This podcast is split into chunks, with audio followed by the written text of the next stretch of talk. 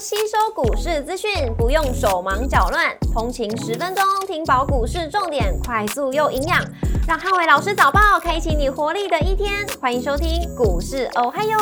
摩尔证券投顾林汉伟分析师，本公司经主管机关核准之营业执照字号为一百一十一年经管投顾新字第零一四号。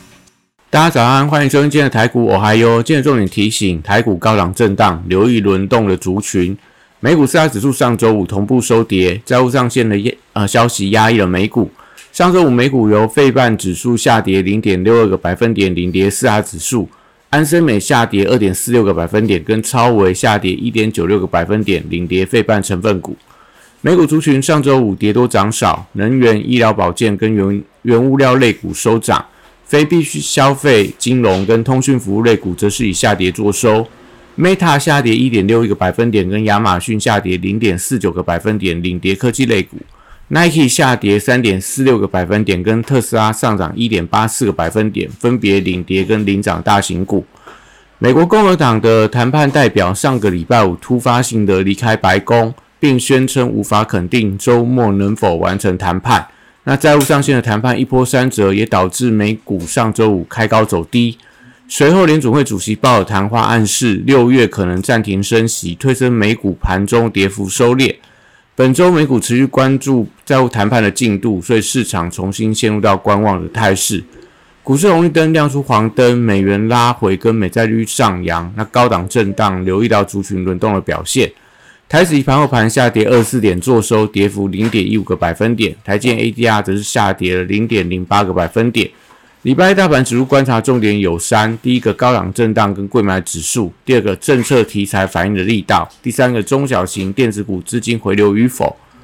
礼拜一台股受到呃相关消息面的干扰，搭配上个礼拜集团创高之后，那市场先行观望后续消息的变化。大型全指股礼拜一多数高档震荡，那关键在于相对落后的贵买指数能不能接棒创下反弹新高，或是持续由大型股垫高，但中小型股弱势，都是这个礼拜操作需要留意到的重点。波亏三雄礼拜一受到呃运价弱势的一个影响，有重新回测低档支撑的一个压力。B D I 指数持续创低，那散装行业股票维持弱势整理的看法不变。国际原料报价上个礼拜五多数出现反弹，所以相关的报价族群先看反弹的走势。从这个钢铁、电器、电缆到黄金相关概念股，今天应该都有一些反弹的机会，但力道上就看资金轮动的一个效果。绿能族群礼拜呃礼拜一则是观察重电股的一个族群强弱表现。那因为五二零的政策利多上个礼拜已经先行反映了，所以礼拜一的走势特别需要观察。在华晨、在市电、在中信电等等的一些重电族群，那今天能不能开高走高，就会决定到整个五二零政策题材的一个强弱程度。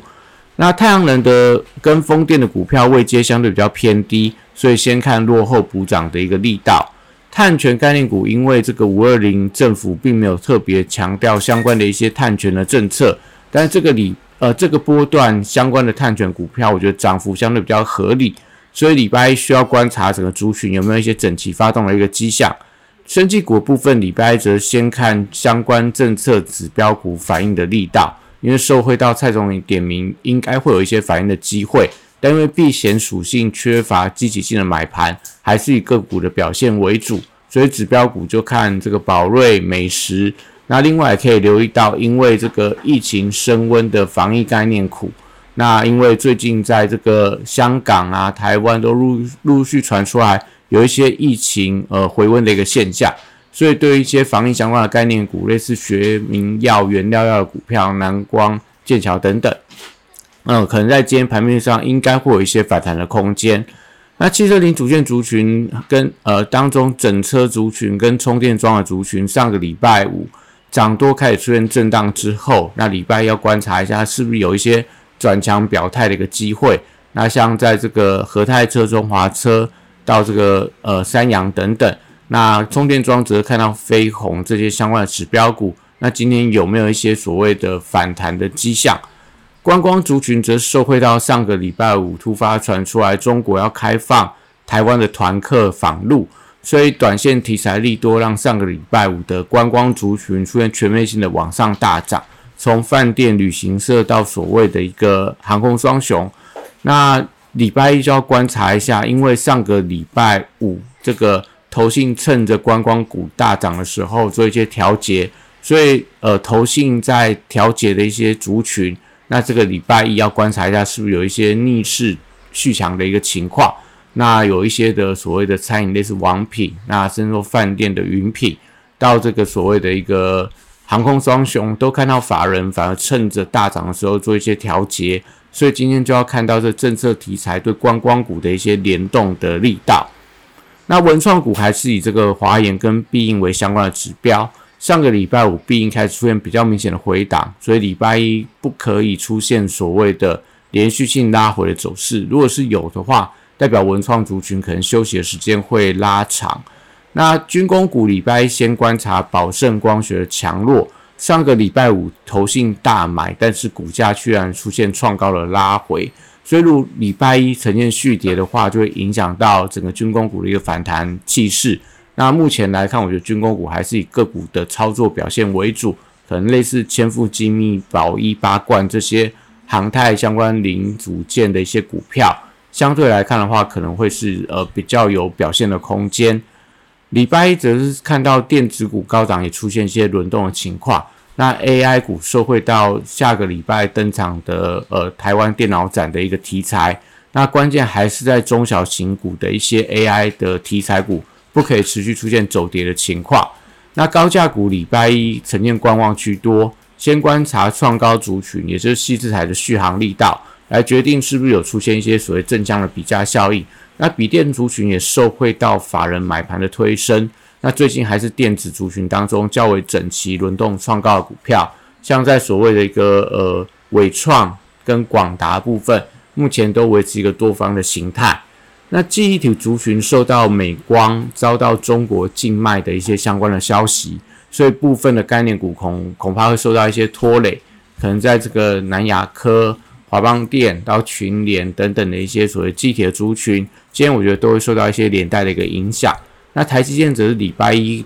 呃观察上个礼拜的多方缺口的支撑，大概差不多在呃五百二十六块左右。那涨多震荡之后，如果说缺口能够持续呃守稳的话，会有利整个半导体族群后续维持一个强势，也会对整个指数持续垫高，还是有这样的一个连带的作用。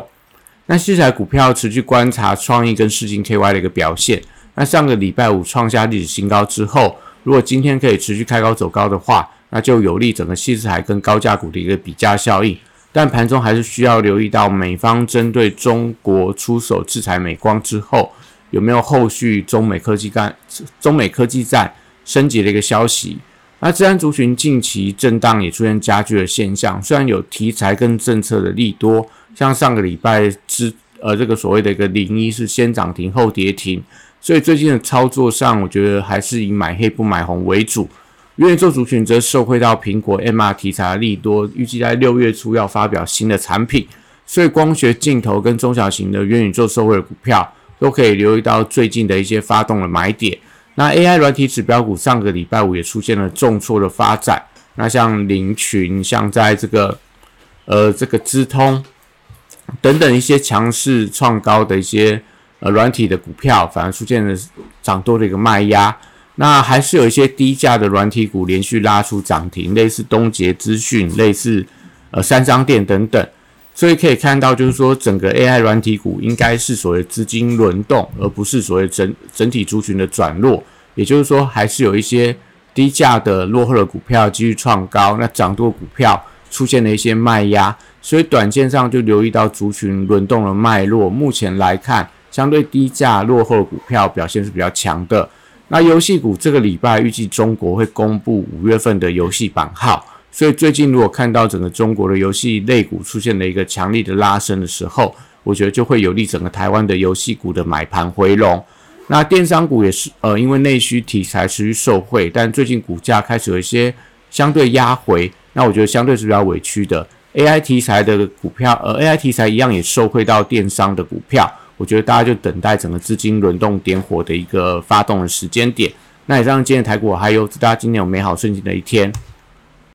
立即拨打我们的专线零八零零六六八零八五零八零零六六八零八五。摩尔证券投顾林汉伟分析师，本公司经主管机关核准之营业执照字号为一百一十一年经管投顾新字第零一四号。新规股票登录条件较上市规股票宽松，且无每日涨跌幅限制，投资人应审慎评估是否适合投资。本公司与所推介分析之个别有价证券无不当之财务利益关系。本节目资料仅供参考，投资人应独立判断、审慎评估，并自负投资风险。